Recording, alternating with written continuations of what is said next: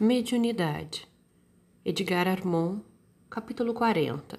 Último capítulo. Mediunidade em ação.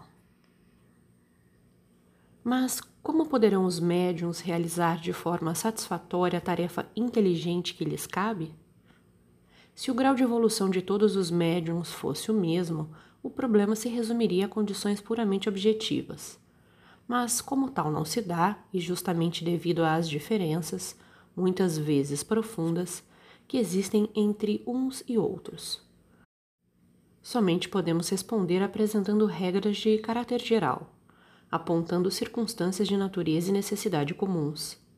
Por outro lado, neste particular, deve-se ter em conta também o livre-arbítrio individual, as inclinações naturais de cada um e ainda a orientação, que todos devem receber de seus próprios protetores espirituais o ambiente adequado.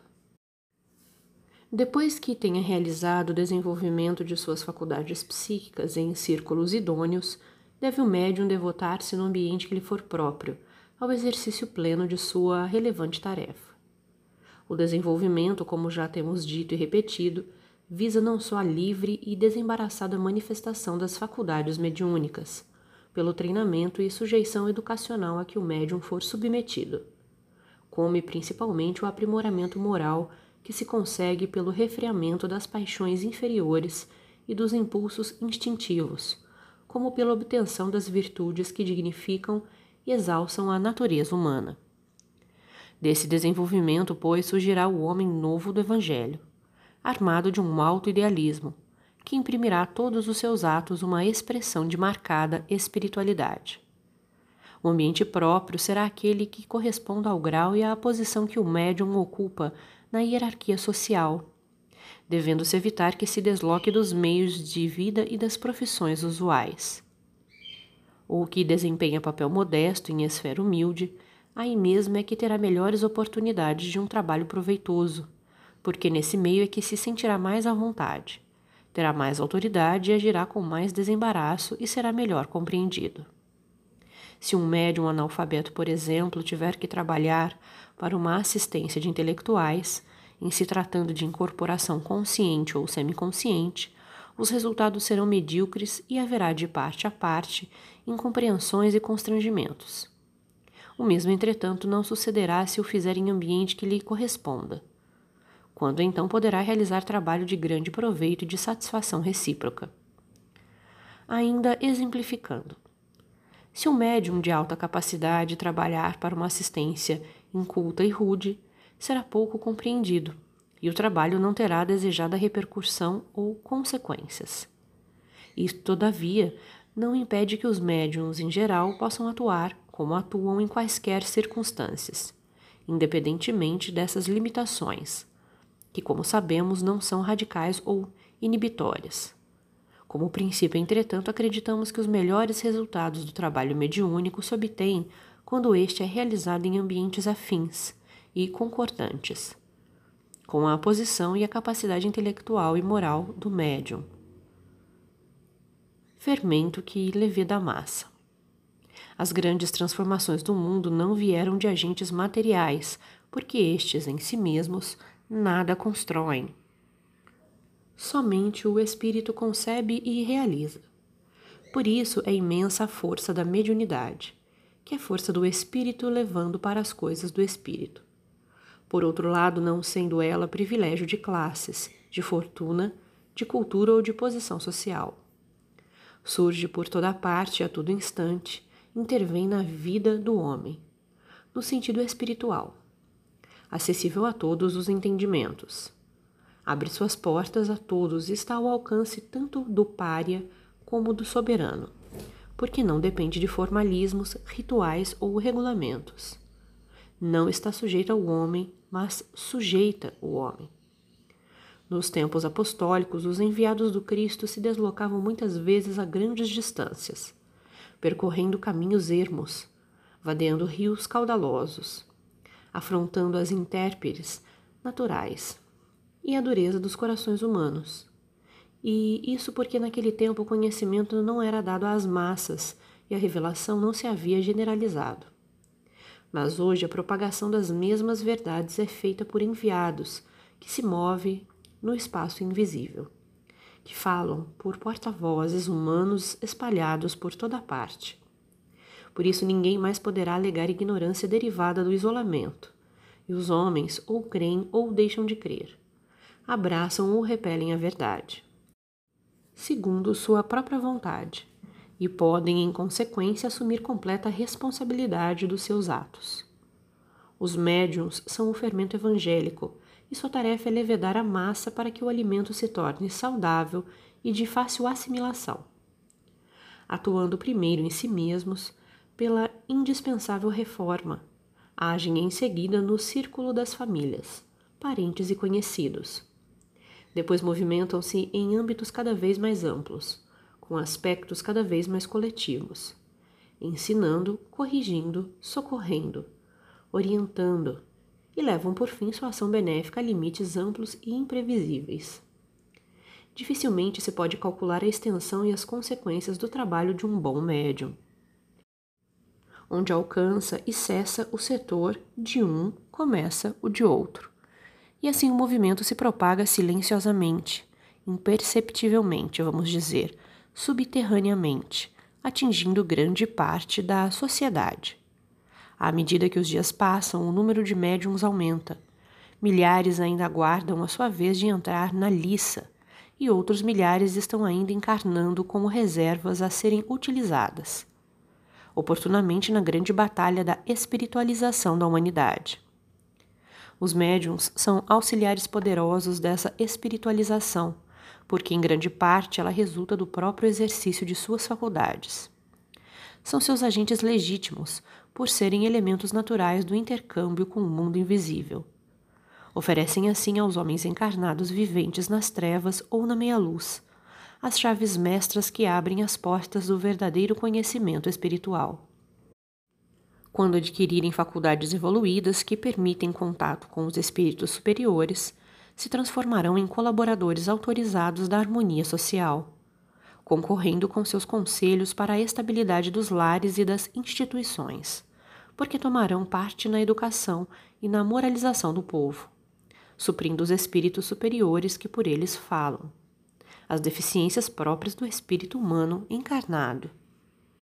Mas, para gozarem dessa autoridade, serem dignos de tais poderes, devem viver uma vida reta, orientada pela mais elevada moral, porque assim o que se propagar será conforme a verdade, inspirará confiança, afastará confusões, duplicidades, charlatanismo, mistificações.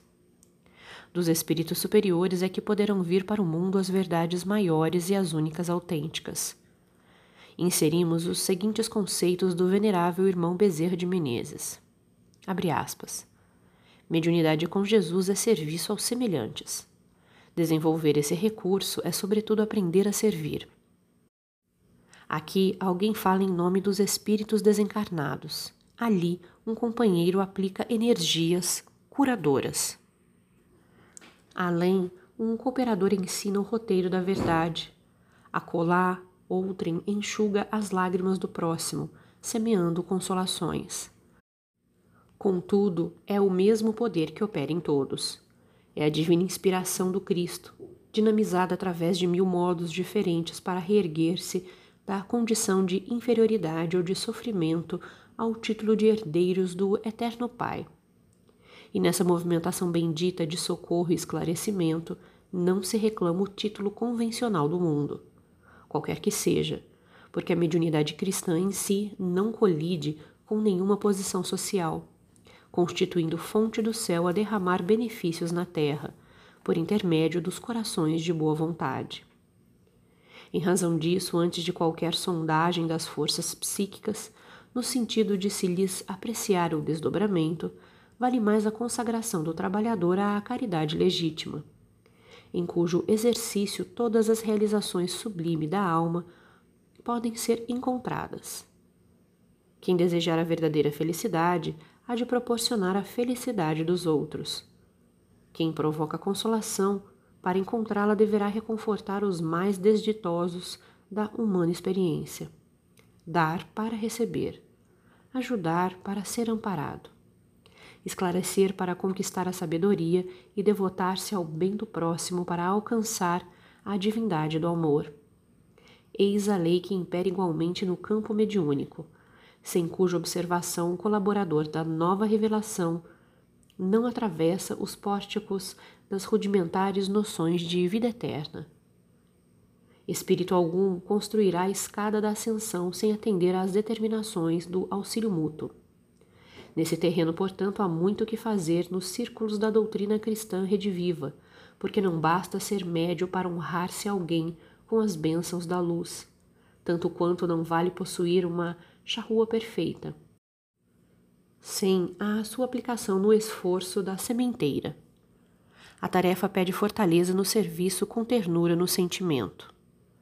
Sem um raciocínio amadurecido para superar a desaprovação provisória da ignorância e da incompreensão, e sem as fibras harmoniosas do carinho fraterno para socorrê-las, com espírito de solidariedade real, é quase impraticável a jornada para frente. Os golpes da sombra martelam o trabalho iluminativo da mente por todos os flancos, e imprescindível se torna aos instrumentos humanos das verdades divinas. Armar-se convenientemente na fé viva e na boa vontade incessante, a fim de satisfazer aos imperativos do ministério a que foi convocado.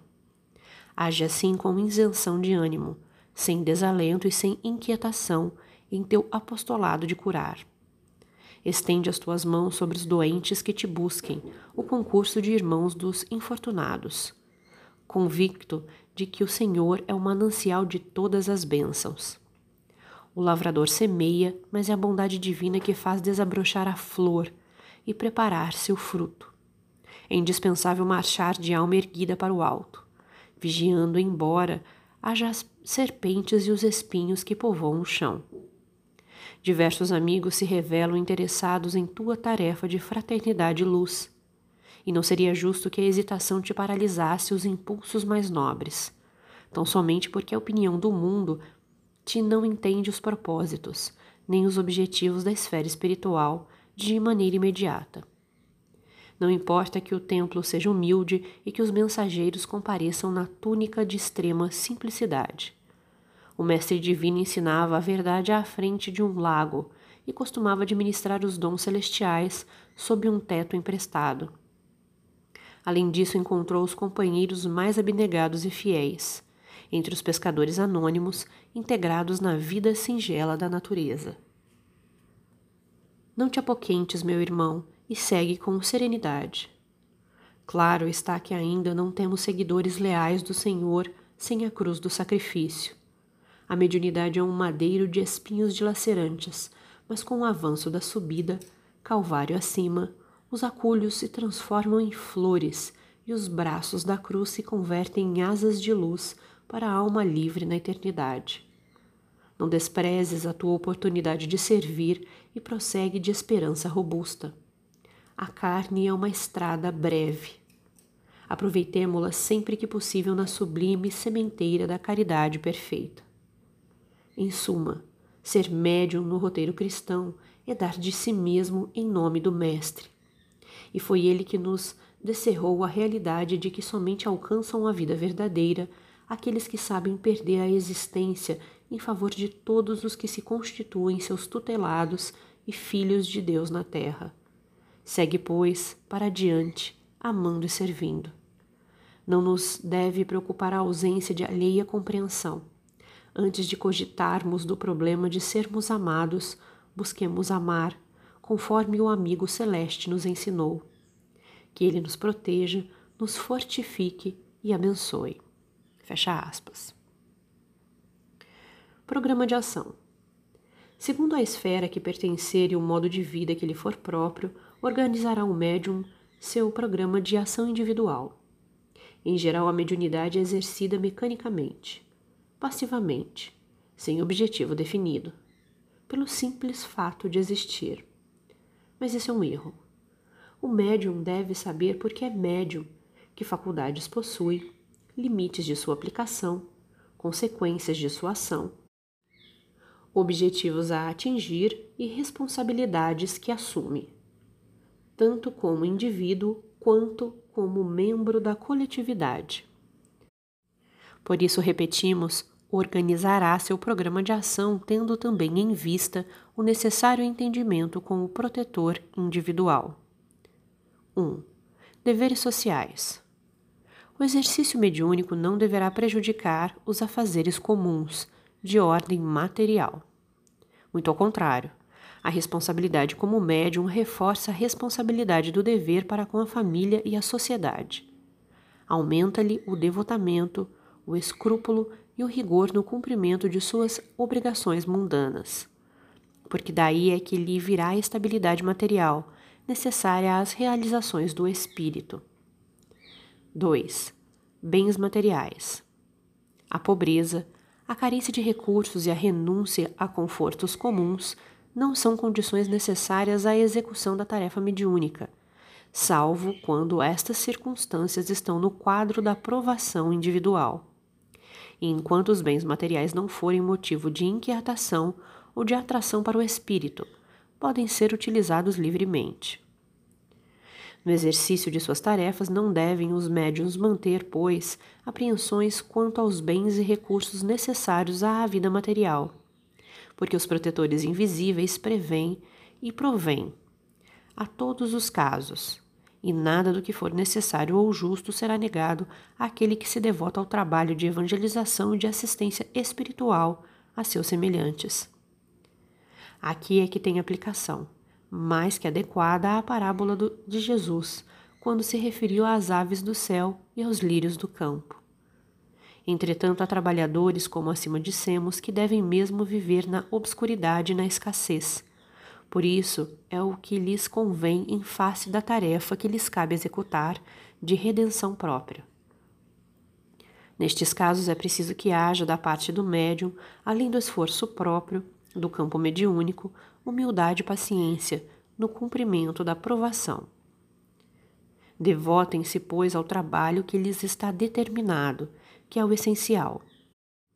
E não disputem com o mundo posses, títulos ou posições transitórias, que na maioria dos casos só servirão para desviá-los de seus rumos. 5. Especulação. A mediunidade não pode ser comerciada. Todos conhecem a advertência de dar-se de graça o que de graça se recebeu. Aquele que mercandeja com as coisas do espírito prepara para si mesmo um porvir de privações e terá que pagar em futuras vidas miseráveis cem por um daquilo que ilegitimamente auferiu. Isso quer dizer também que é francamente condenável todo e qualquer processo de profissionalismo interesseiro, seja de médiums, seja de dirigentes que, imitando práticas comuns de religiões materializadas, tentam viver, ou mesmo vivem à custa da doutrina como parasitas. Lembremos-nos do apóstolo dos gentios, que de suas mãos calejadas tirava o seu sustento material, para não ser pesado às comunidades cristãs que ia fundando pelos seus caminhos. 4. Práticas inferiores. O orai e vigiai se aplica com propriedade a este título, porque é orando e vigiando que o médium lutará por seu constante aperfeiçoamento, combatendo as influências impuras que o assaltarão a cada passo nos contatos que forçosamente terá que manter com uns e outros. Desses contatos não poderá fugir em suas relações de indivíduo para indivíduo, mas o poderá em relação às reuniões coletivas que frequenta. Se quiser manter seu equilíbrio mental, sua saúde física, sua pureza moral e sua capacidade mediúnica, deverá fugir dos contatos impuros, das reuniões de caráter inferior que envenenam o espírito, degeneram as faculdades, desorientam e perturbam. Essas práticas têm se propagado enormemente em nosso país, em outros centros da vida civilizada, mormente daqueles em que predomina a descendência de raças primitivas, havendo regiões inteiras e até mesmo cidades famosas e adiantadas que se deixam dominar por elas. É uma epidemia que vem se alastrando com o auxílio da degeneração moral que atualmente impera no mundo invertendo os valores espirituais. confundindo a muitos e permitindo lastimável exploração em torno às altas verdades doutrinárias pregadas pelo Espiritismo verdadeiro. Esta situação é em grande parte devida aos médiums, porque é por seu intermédio que os espíritos inferiores realizam suas manifestações. Mas os sacerdotes desses cultos terão suas atividades muito reduzidas se seu concurso lhes for negado.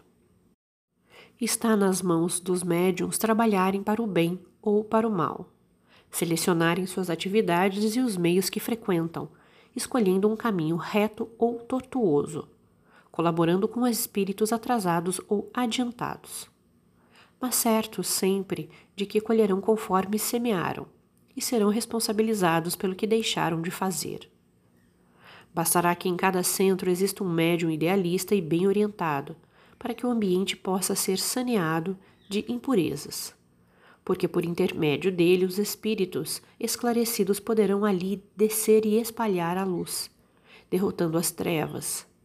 E cada alma que assim se salvar por seu intermédio será uma tocha que se acenderá no dia da prestação de contas para iluminar seu julgamento. 5. Respeito às leis. A sociedade humana se rege por duas ordens de coisas: umas transitórias, mutáveis, falíveis, criadas pelos homens, visando a harmonia social, a ordem pública e o respeito relativo aos direitos individuais. Outras, estabelecidas pelo Criador, permanente e infalíveis, visando o aperfeiçoamento moral e o progresso evolutivo de todos os seres. As primeiras são frutos da própria experiência humana e se baseiam em interesses materiais deste mundo, ao passo que as últimas resultam da sabedoria divina e se aplicam a todo o cosmo.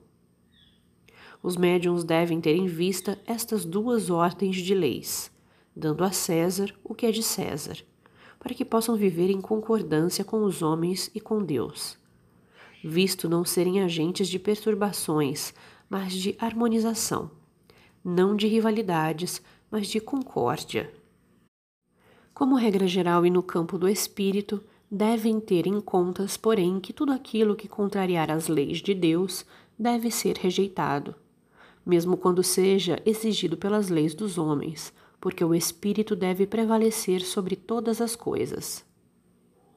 6. Atitude ante o bem e o mal. O progresso espiritual se opera ao impulso de dois agentes potenciais, o bem e o mal. São princípios sempre antagônicos. O primeiro impelindo para frente e para cima, como elemento acelerador da evolução. O segundo atraindo sempre para trás e para baixo, como elemento retardador. Desta ação antagônica resulta a espiral mística representação geométrica do desenvolvimento evolutivo dos seres. As forças do bem são evidentes por si mesmas, na natureza e na consciência humana, pois traduzem harmonia e bem-estar. As do mal, todavia, são cavilosas e traiçoeiras, enganando constantemente por seus inúmeros artifícios. São as chamadas forças arimânicas, que confundem, desorientam e iludem os espíritos os mais atilados, tornando-se por isso extremamente perigosas. Ambas, entretanto, exercem influência benéfica na evolução dos seres, porque é dos contatos com uma e outra que resultam a experiência e a aplicação sábia do livre-arbítrio.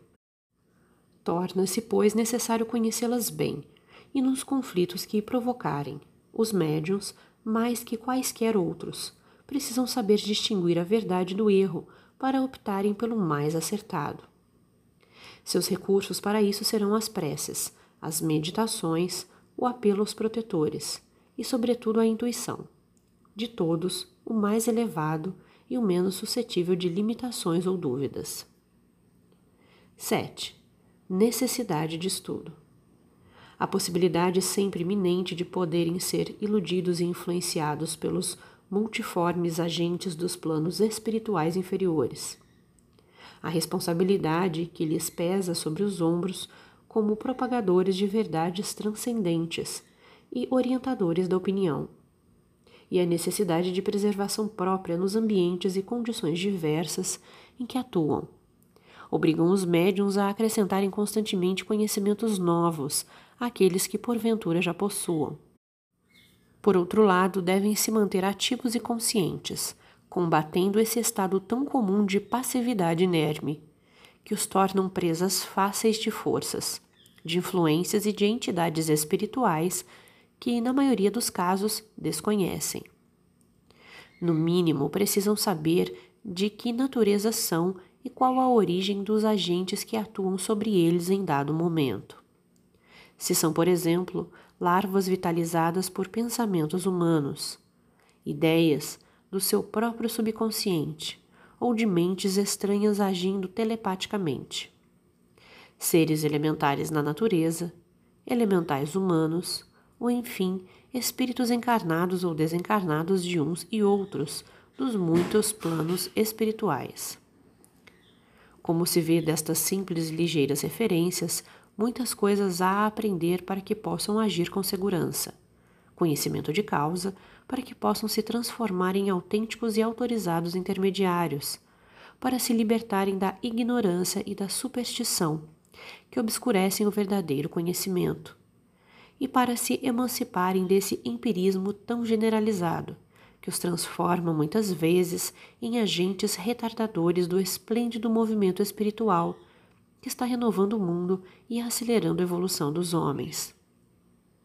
Sem a indispensável preparação física e moral, não devem os médiums tentar transpor as barreiras vibratórias que separam os dois mundos, invocando potências invisíveis de qualquer natureza para desenvolvimento de faculdades ou produção de fenômenos.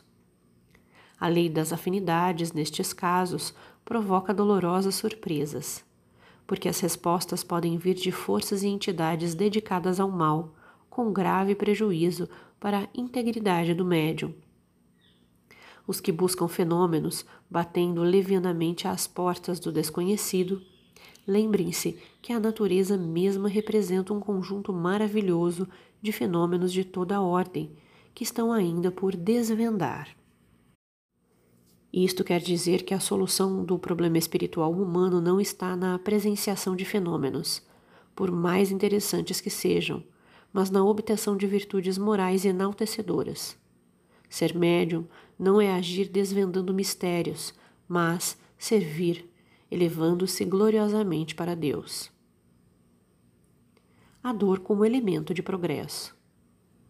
O sofrimento do mundo aumenta a cada dia que passa e aumenta porque os homens, até o momento, salvo as manifestações do sobrenatural, como já dissemos, são insensíveis a outro qualquer agente de progresso espiritual. Este é um dos mundos de sofrimento e a dor é a herança comum de seus habitantes. Por ela, o espírito é tocado, primeiro em seu sentimento, depois na sua inteligência, e desse tormentamento contínuo resultam a compreensão da verdade, a humildade e a fé, que por fim elevam sentimento e inteligência conjugados para o alto, em busca de Deus, que é sempre a esperança que não morre. Somente atingidos pelo látego da dor, estacam os homens em sua desenfreada corrida para as ilusões da materialidade, do egoísmo e do orgulho. Os cataclismos periódicos da natureza, as convulsões sociais e as guerras com seu inevitável cortejo de fome, peste e miséria econômica que cada dia aumentam de intensidade e de extensão, são nos exemplos vivos desta verdade. A humanidade, sendo um só e único organismo, deve ser atingida em todos os seus elementos constitutivos, e ninguém pode escapar às experiências necessárias ao aperfeiçoamento geral. A missão social dos médiuns em face destas circunstâncias avulta sobremaneira, porque nas horas de aflição é que, de preferência e instintivamente, os espíritos se voltam para as coisas de Deus. Devem, pois, se preparar hoje mais do que nunca para o desempenho de uma tarefa tão profundamente humanitária. Como instrumentos de poderes espirituais extraterrenos, exercerão a caridade na verdadeira acepção evangélica levantando os ânimos abatidos, revigorando a fé nos destinos espirituais da vida humana, ensinando a paciência e a resignação aos corações afogados na dor, curando o corpo e a alma de seus irmãos aflitos. Restabelecerão a crença na fraternidade humana e nos diversos preceitos do amor universal. Os tempos se precipitam. A humanidade evolui lentamente, colhendo os frutos de suas próprias experiências. Gerações se sucedem umas às outras, num esforço contínuo de solidariedade, quase sempre inconsciente, porém nem por isso menos real, recolhendo uns o resultado do trabalho de muitos. Durante todo esse tempo imemorial, vêm os homens construindo morosa, porém infatigavelmente o edifício majestoso desta atual civilização. Nesse período de lutas, cometeram erros profundos e, sob o império das paixões inferiores prevalecentes, afastaram-se de Deus, glorificando a matéria inanimada. A misericórdia divina, porém, é infinita. Uma grande margem de tolerância sempre existe e a providência está constantemente intervindo corrigindo as falhas, orientando, amparando e trazendo o caminhante para o sulco, quase sempre indistinto, da verdadeira rota. Mas tudo tem seu termo e chega afinal o tempo em que os erros e as transgressões se imprimem na face do homem como um estigma de obstinação e rebeldia. Então a tolerância cessa e os homens passam a ser julgados segundo seus próprios méritos, pelos códigos infalíveis do tribunal divino. Esta humanidade está penetrando numa época de julgamento e tudo se vem precipitando para o fim, na terra, nos céus e nas almas envoltas em dolorosas conjecturas. Os médiums são agentes vivos dessa precipitação, visto que colocam os homens diretamente em face de todos os problemas e fatos, possibilitadores de redenção, oferecendo-lhes evidências e provas seguras das realidades da vida espiritual.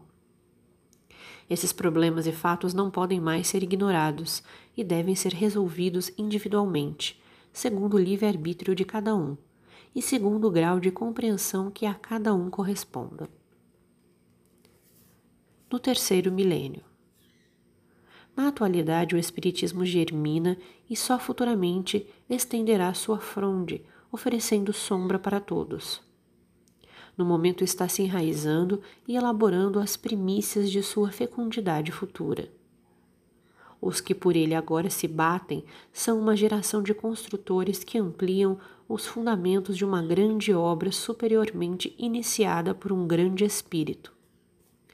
O esforço desta geração, portanto, não resolverá o problema do mundo e limita-se unicamente a aproximar sua solução.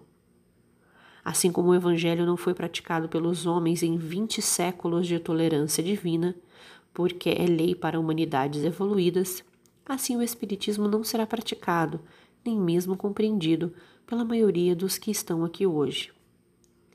É doutrina para homens de boa vontade e homens de boa vontade existem poucos.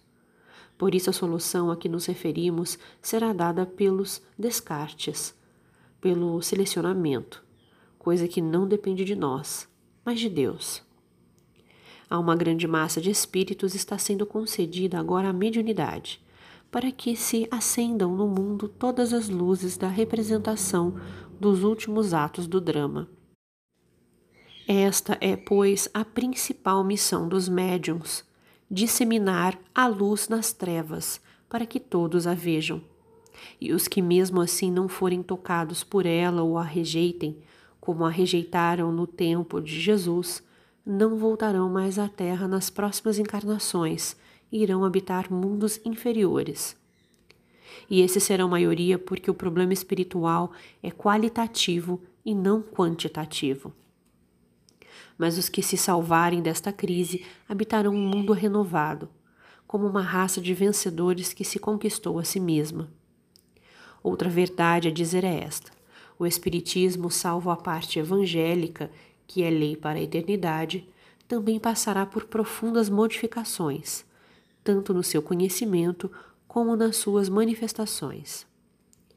Nesse mundo renovado do terceiro milênio, terá ele outros horizontes, outras perspectivas, outras amplitudes.